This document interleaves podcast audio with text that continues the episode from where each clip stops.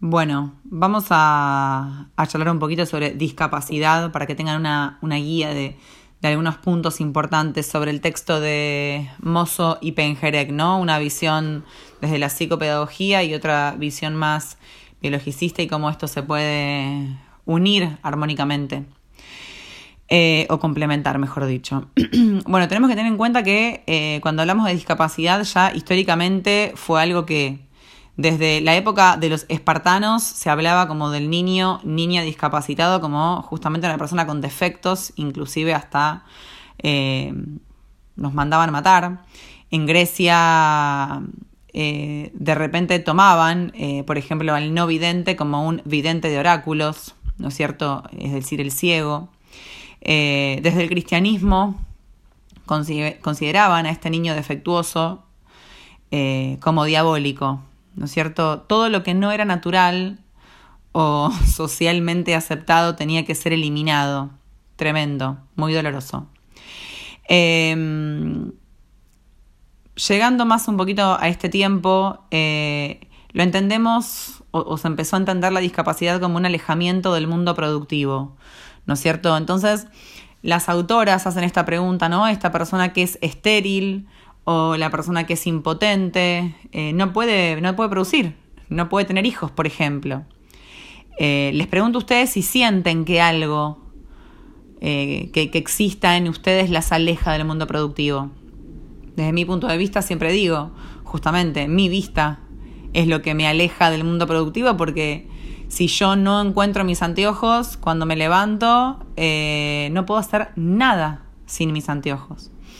En algún punto, esto define el lugar que ocupamos en la sociedad, lo que podemos y lo que no podemos hacer. Por suerte, hay distintas miradas de esto, ¿no? Hay distintas miradas en torno a el, lugar que ocupamos en, la sociedad. Eh, estas distintas miradas eh, lleva también a distintas clasificaciones.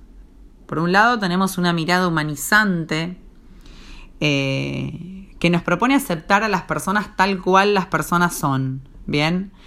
Eh, y, se, y se funda en tres principios, que es que todos tenemos los mismos derechos humanos y legales, entre paréntesis, paréntesis personal, esto lamentablemente al día de hoy no se cumple. Toda persona más allá de sus peculiaridades es capaz de aprender y de enriquecerse, ¿sí? Eh, por eso hay que garantizar la igualdad.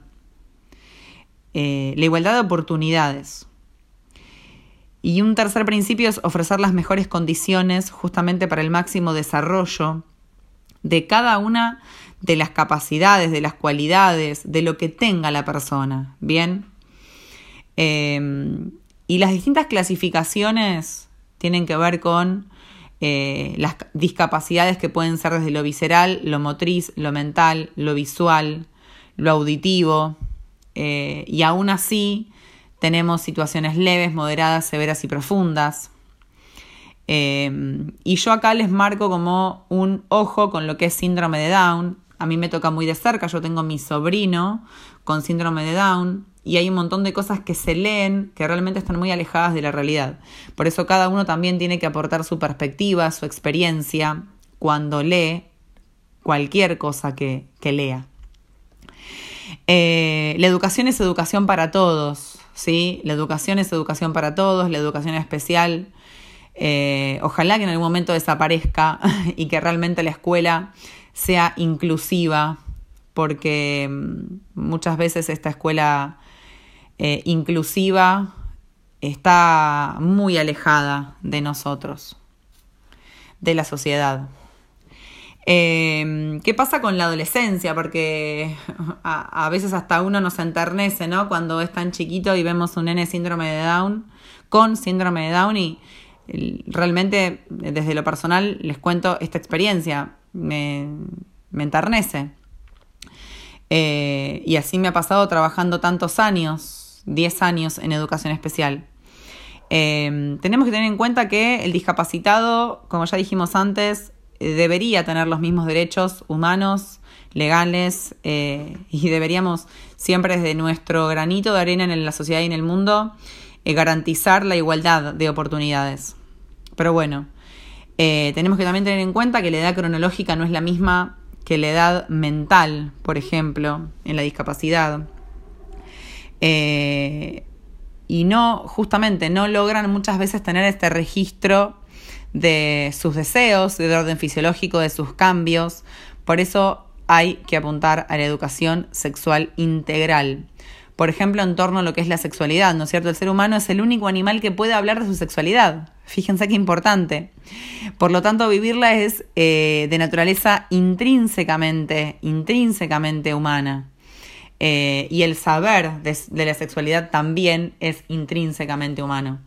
Con lo cual, eh, la discapacidad en personas entre comillas normales y entre, entre comillas discapacitadas se vive, se tiene que garantizar esta vivencia lo más plenamente posible.